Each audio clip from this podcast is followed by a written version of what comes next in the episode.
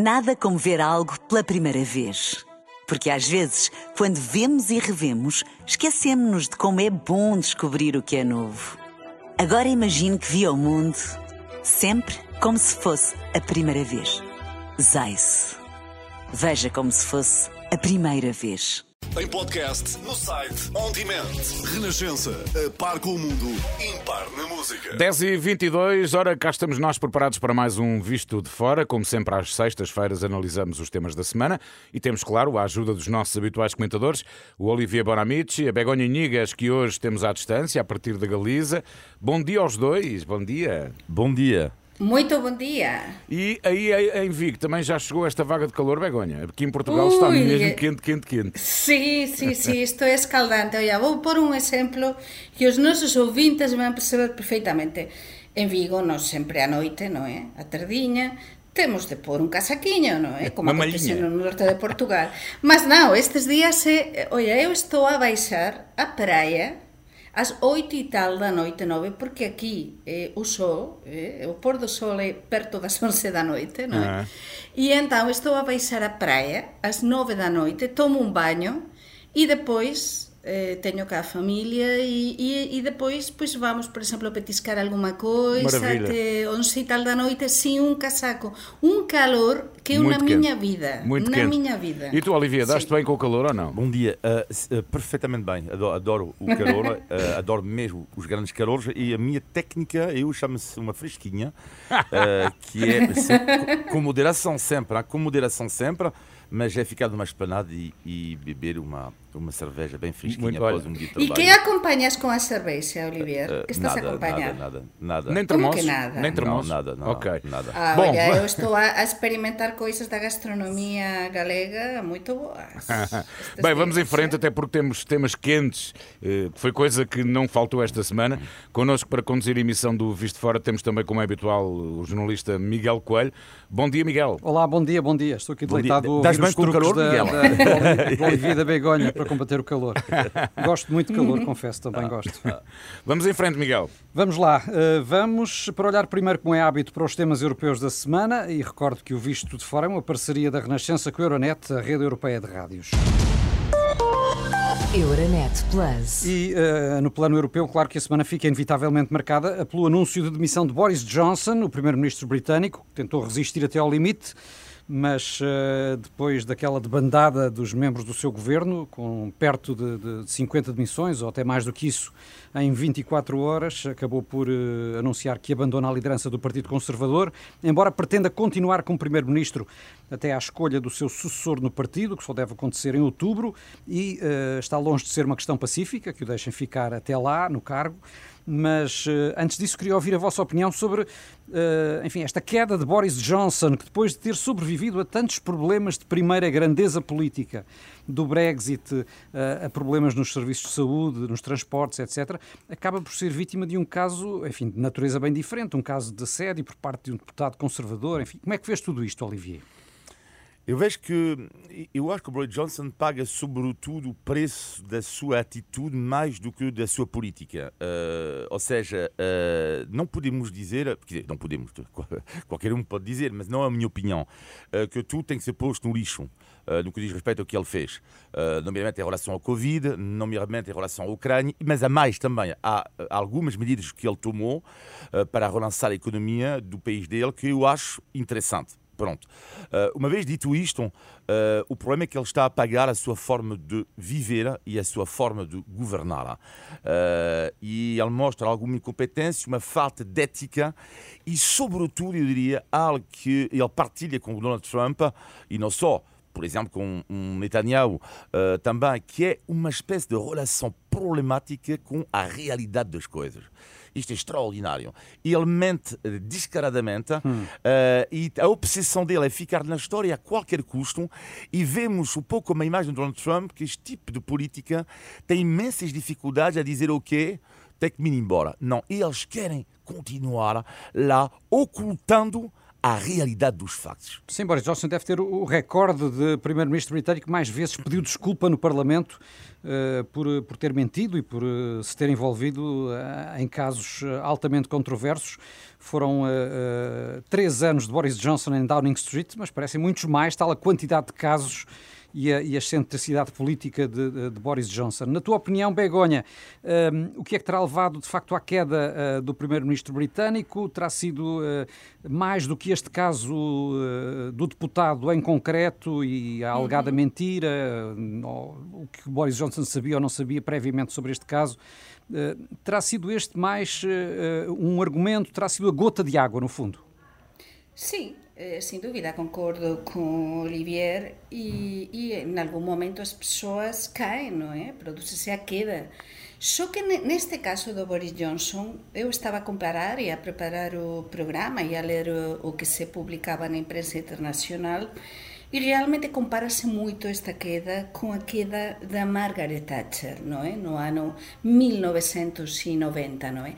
que foran os seus propios colegas de partido e apresado da opinión pública o que acabou con a Dama de Ferro. No caso de Boris Johnson non ten nada a ver ele con a Dama de Ferro, porque ele, sobre todo, para mí é unha coisa, acrescento, que é moito significativa na figura do Boris Johnson e é a mentira. É o líder, é o líder que eh, mentiu unha outra vez, outra vez, outra vez os seus e curiosamente, para mí o máis significativo é que tiña até a nada tiña, mm, digamos, o visto bon de dos Eh, dos Sim, británicos, não é? vencer uma, que o apoiavam, o apoiavam, xa ele como maior de, de, de Londres, como presidente da Cámara Municipal de Londres, eh, habituou as persoas eh, a esa personalidade tan controversa e a mentir e a tudo, mas é igual, non é? Os, os británicos parece que aguantaban todo no Boris Johnson e permitían todo, mas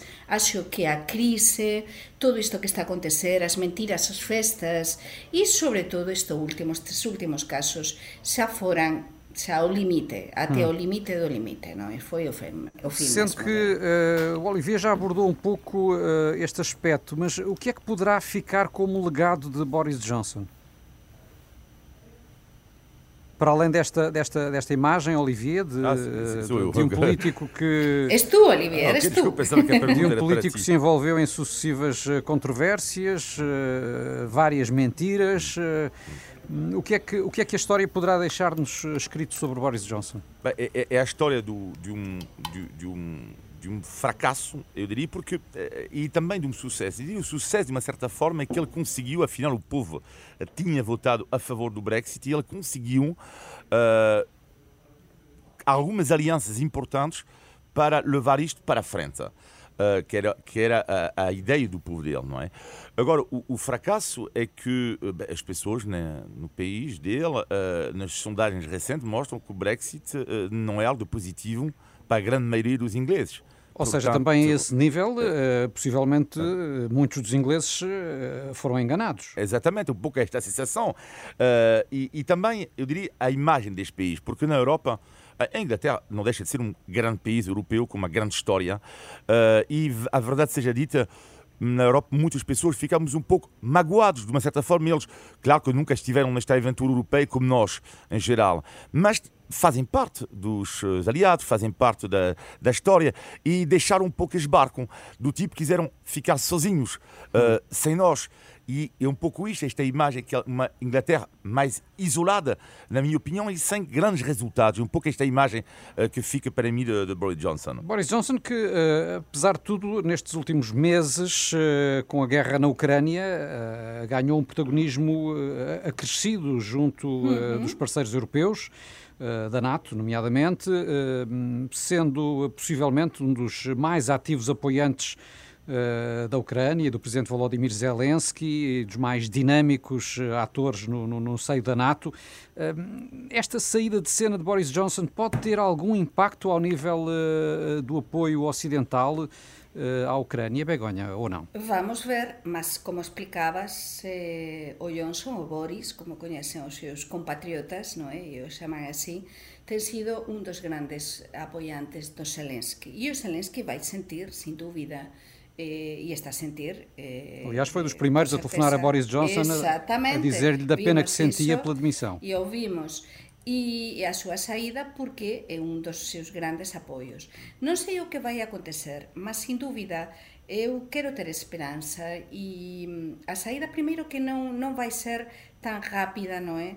como, como os británicos, ou pelo menos eh, os conservadores británicos, gostarían, porque, como saben os nosos ouvintes, non é? Eh, tense de nomear un sustituto, non é? Escoller un sustituto de Boris Johnson, ele agora está a escoller as persoas no, no seu gabinete que van ficar, digamos, en funcións, Intrinamente, funções, dizer. Sí, interinamente, como se dice en Portugal, e, portanto, a súa saída non vai ser tan rápida, tan rápida, non é? Como, como podería parecer. Mas penso que a Cimeira de Madrid, precisamente da NATO, da Cimeira de Madrid saiu unha alianza, saiu máis união eh, internacional, da comunidade internacional da, da NATO, para eh, poder apoiar a Ucrania. Por tanto, é verdade que cae o, o Johnson, mas o Zelensky non vai ficar sozinho, sin mm. dúbida, mm. E o apoio británico, imagino, que, que vai continuar en forza. Por iso que outra coisa é, son as sinerxias, a sintonía entre as persoas, non é? Que, mas, que tiñan os dois, mas, e, mas o apoio vai continuar, sin dúvida. Eu queria acrescentar um, um ponto em relação a esta questão da, da Ucrânia, uh, e que para mim simboliza quem é Boris Johnson. Uh, foi a tal frase que ele teve sobre Vladimir Putin: se fosse uma mulher, uh, Putin, diz o Boris Johnson, lembram-se, uh, a guerra se calhar nunca teria acontecido. E depois ele falou de masculinidade tóxica por parte de Putin. Ora, olhando para os factos, a Inglaterra é um dos países mais empenhados na ajuda da Ucrânia. E para isso, Boris Johnson teve um papel decisivo e, na minha opinião, ele esteve muito bem e à altura do grande país que é a Inglaterra. Mas, por outro lado, estamos a ver que ele confunde, tal e qual como Trump, as conversas de café uh, uh, com o facto de ser um homem do Estado. Quer dizer, o que é isto de dizer se o Putin fosse uma mulher? Uh, para já, não sei se Putin fosse uma mulher, se calhar a guerra podia ter acontecido na mesma.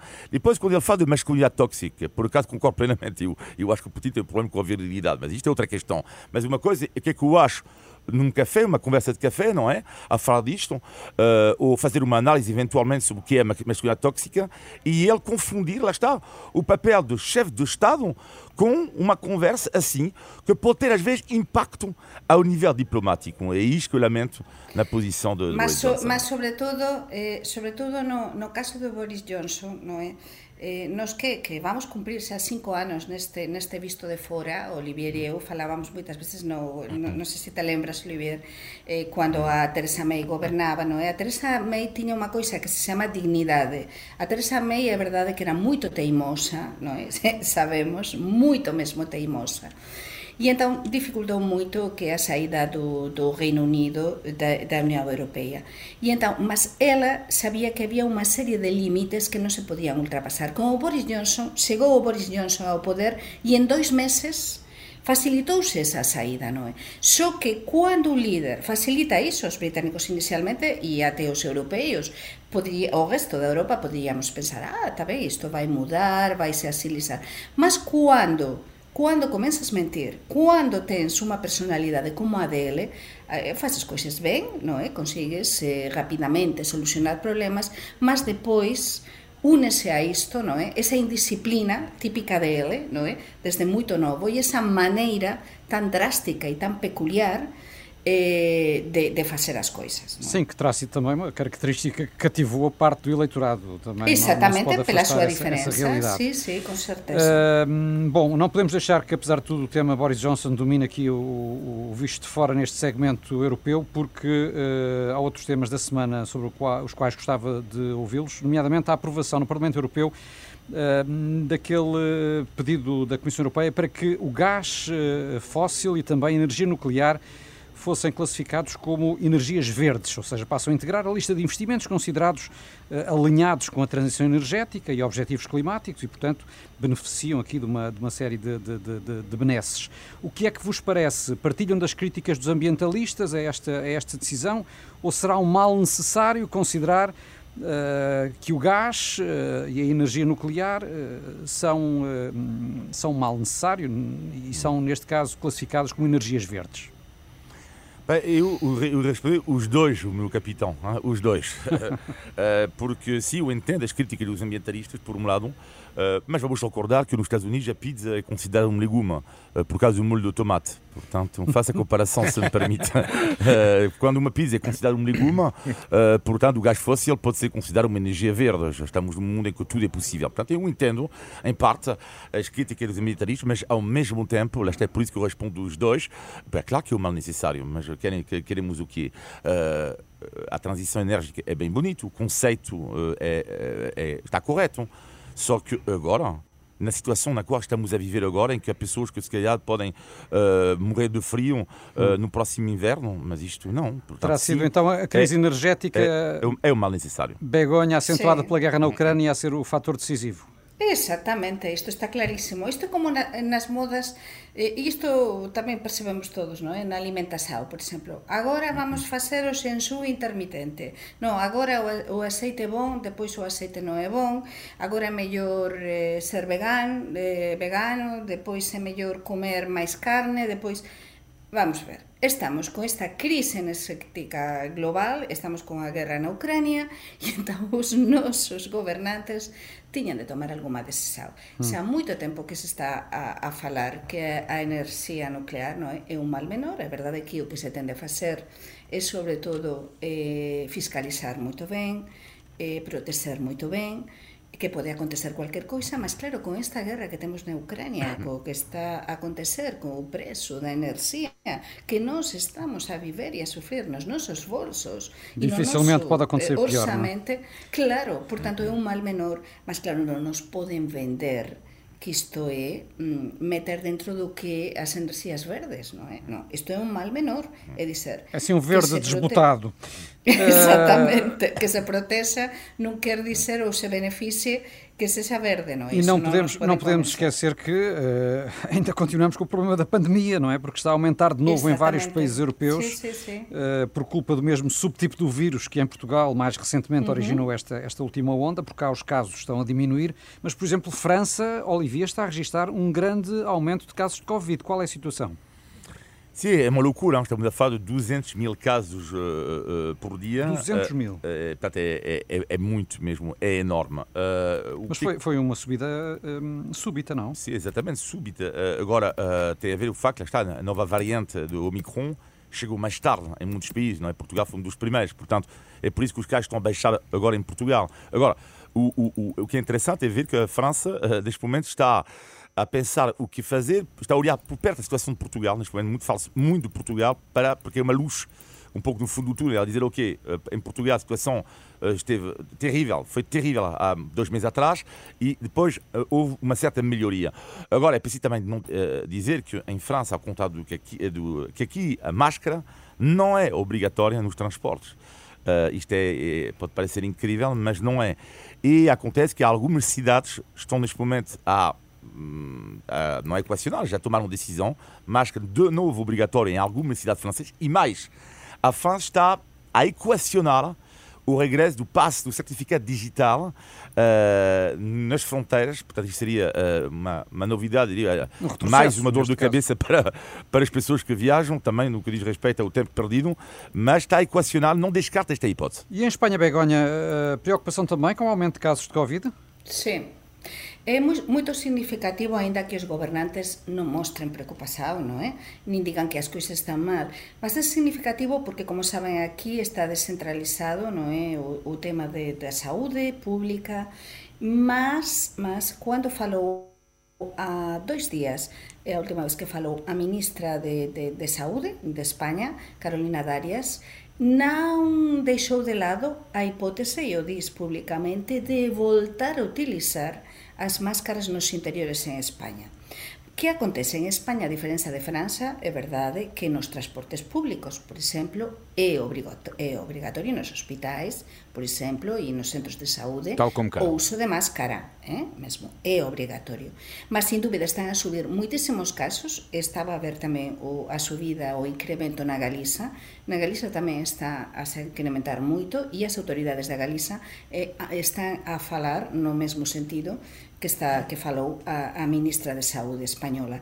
Están a aumentar os casos porque estamos a ter xa vidas totalmente normais, festivais de verão, como acontece en Portugal. E está a lastrar este praia, tal subtipo de vírus calor, que foi predominante em Portugal e está, nestes e está meses. a aumentar os contágios, só que Mas não é uma informação dados. importante também para viajantes portugueses que pretendam Sí, ir sí, a Espanha e, e França, também temos, no Reino Unido a situação está a aumentar. Não, mas non temos, no caso de España, dados oficiais, eh, ou pelo menos se dan cada certo tempo, por aquilo que xa tiñamos falado, no? que de, deixouse de contabilizar, como aconteceu tamén en Portugal. No? Sim. entón agora non temos tantos dados Muito como bem. tiñamos antes.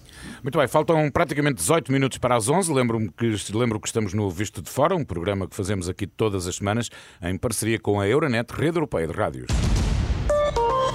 Euronet Plus. Gostava também de ouvi-los sobre alguns dos temas que marcaram a Semana Nacional. Uh, tivemos, nomeadamente, esta questão do aeroporto de Lisboa, também no Porto, mas sobretudo aqui em Lisboa, centenas de cancelamentos de voos, milhares de passageiros uh, à espera, à espera de respostas, à espera de informações, à espera de apoios por parte das companhias aéreas. Olivier, os motivos para esta situação serão, sobretudo, uma reação em cadeia, provocada pelos vários cancelamentos e greves que tem também havido um pouco por todo o mundo, uh, ou algo uh, igualmente específico da situação portuguesa e do aeroporto de Lisboa em especial? O que é que parece? Bem, os dois, porque uh, a situação do, do, do, tem a ver muito com, com, também com o aeroporto de Lisboa, porque está saturado mais do que outros aeroportos. e por isso fala-se da construção de um novo aeroporto. Mas também não podemos dizer que é uma situação única, longe disso, até o caos. Eu diria, neste momento, eu tenho a convicção que os aeroportos podem matar o transporte aéreo. Eu vou muito longe do que é que estou a dizer, mas eu acho que é possível isto, porque torna-se cada vez mais complicado uh, uh, viajar e eu não descarto que as pessoas depois percam a paciência uh, nos próximos meses de viajar. Vão pensar duas vezes antes de viajar, antes de viver um pesadelo. Claro que ninguém antecipou a retoma da atividade, algo que eu tenho dificuldade em entender, porque sabíamos que o turismo Uh, a loucura ia, ia, voltar, pelos vistos, uh, os aeroportos não tiveram esta leitura, e companhias aéreas também não. Uh, é incrível.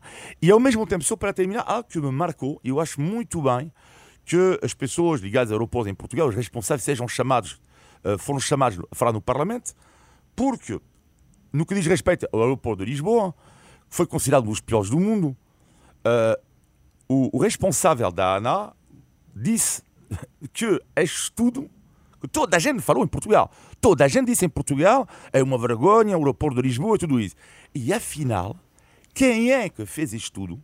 Ainda bem que o senhor da ANA diz isto. Uma empresa chamada R-Help, empresa comercial que ganha dinheiro com comissões por causa dos atrasos. Eu sei quando você tem um atraso, pode contactar esta empresa, não é? E eles pagam, uh, uh, vocês pagam uma comissão caso vocês conseguirem o reembolso. Ou seja, é uma empresa comercial comercial, nada independente, nada, que fez um estudo da variação sobre os aeroportos do mundo.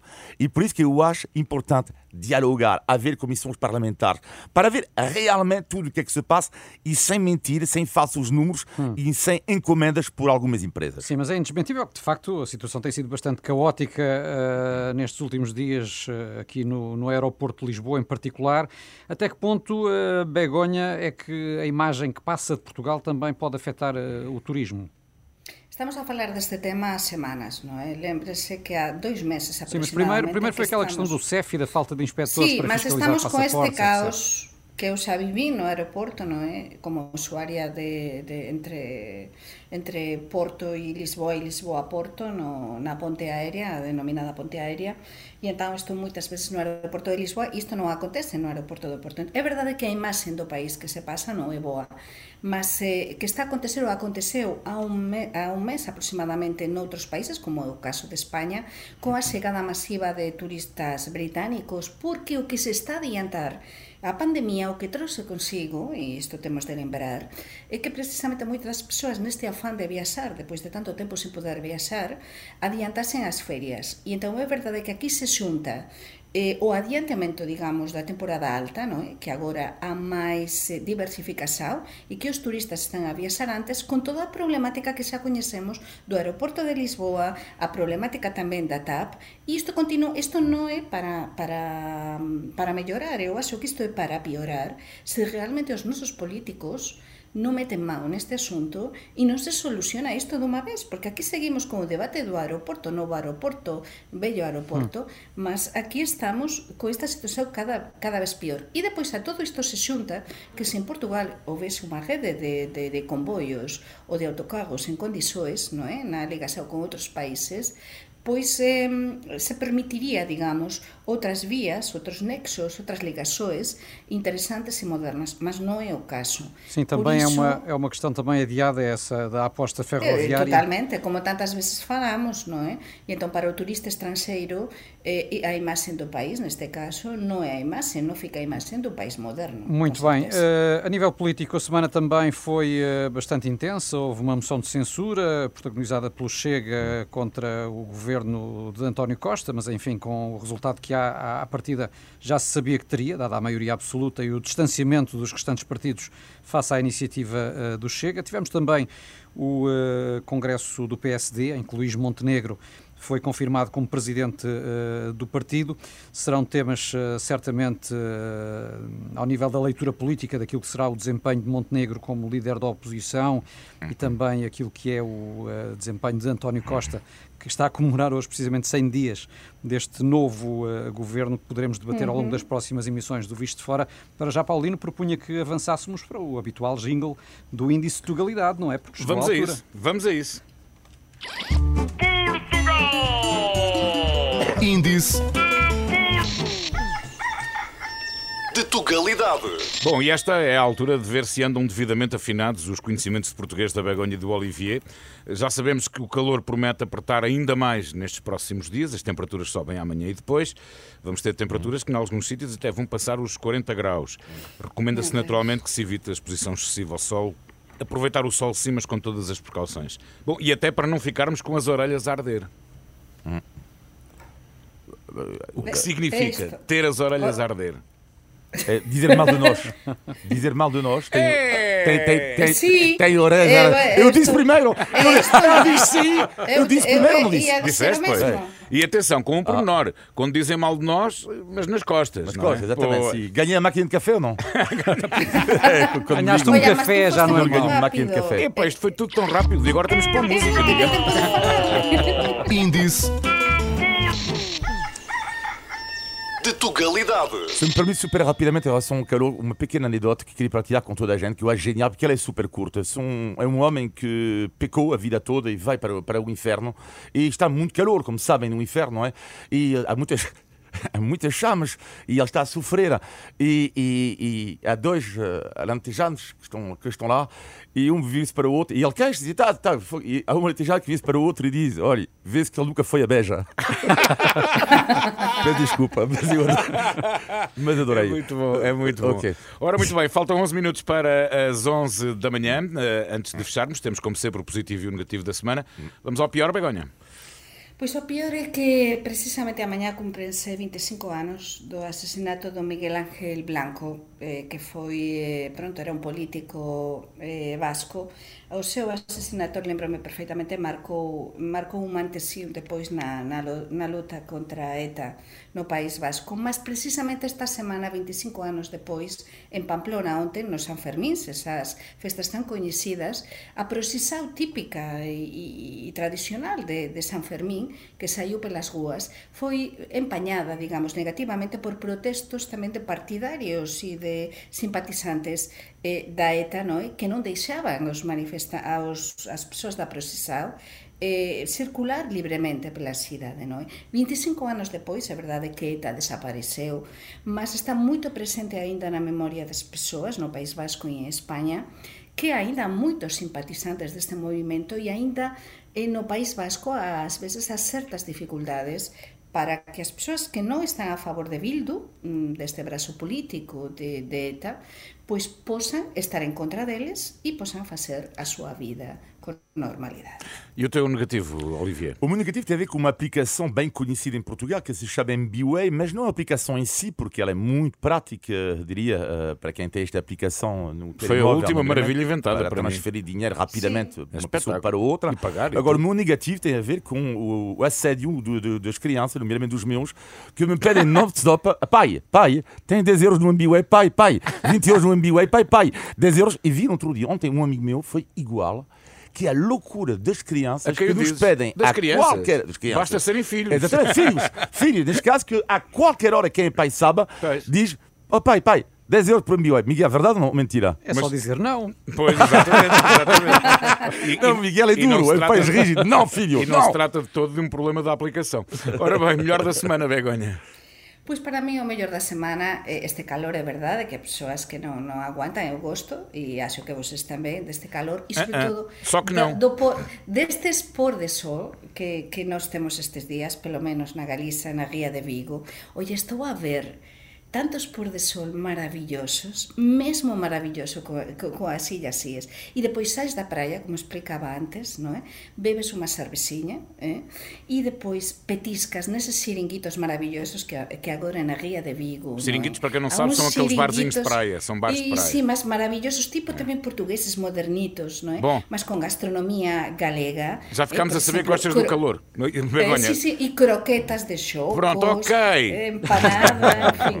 o, teu, o teu positivo, muito rapidamente. O meu positivo tem a ver com há dois eh, franceses que chegaram recentemente em Mumbai e estou a tentar eh, com eles eh, ensinar um pouco os verbos da língua portuguesa, como é que se conjuga Ui, o verbo ser, tão mal.